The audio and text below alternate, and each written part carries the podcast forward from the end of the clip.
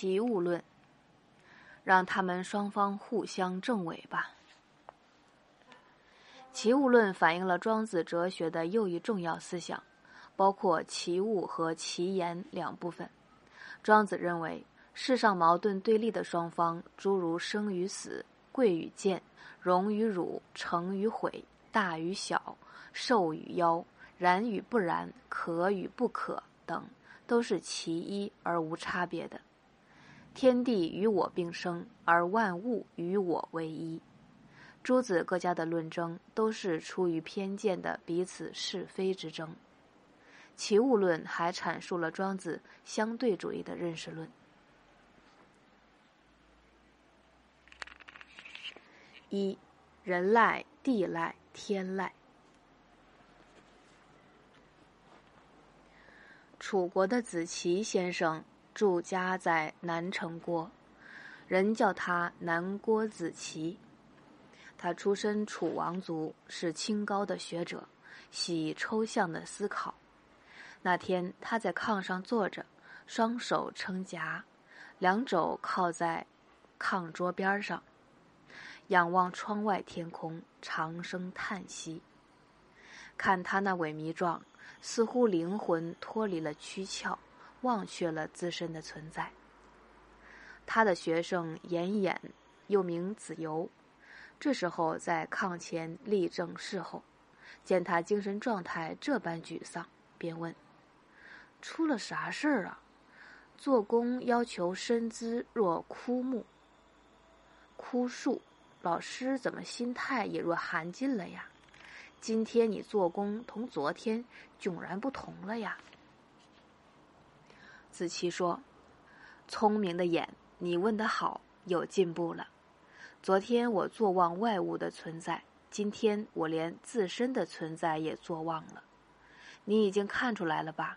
我是示范给你看的。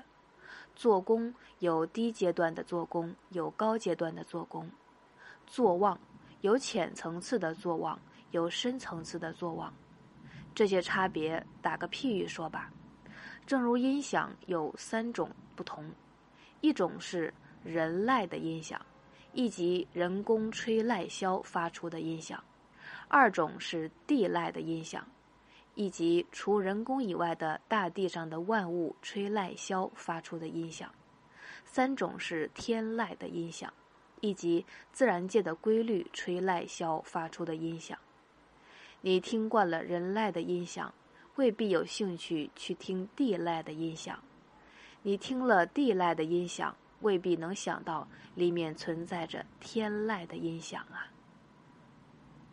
子游说：“敢请老师指点，明白这三籁的模样。”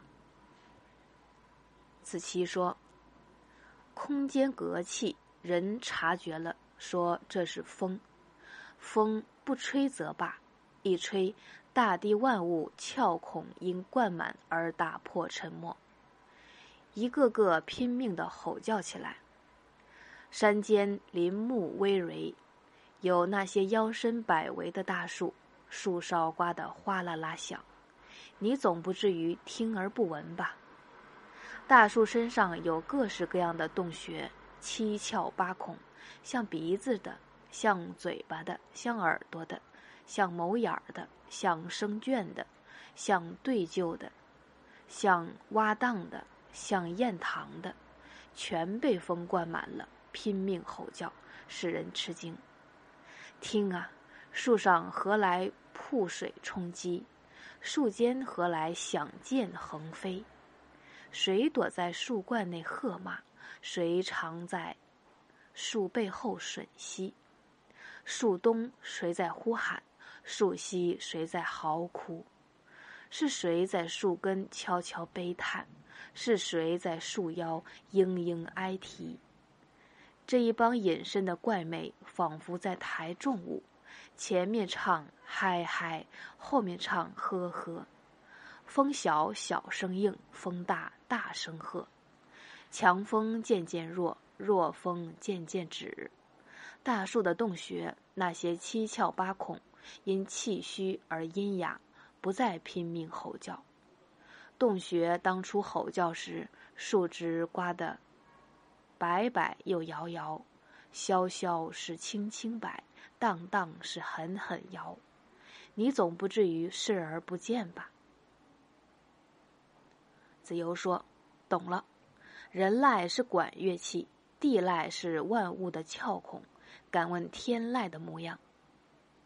子期说：“风吹万物，由于窍孔有各式各样的，发出的音响也就有各质各色的。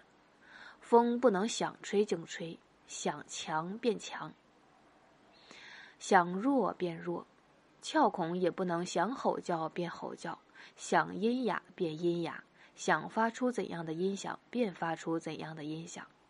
空间隔气成风，风吹窍孔成响，原来自然而然的事，没有谁在努力争取，纯属自然界的规律起作用的结果。你总不会真的以为有谁在那里拼命吼叫吧？所以。听见地籁的音响，你若能认识到这是自然规律在起作用，灵耳便能听见那里面存在着天籁的音响，以及自然规律吹籁箫发出的音响了。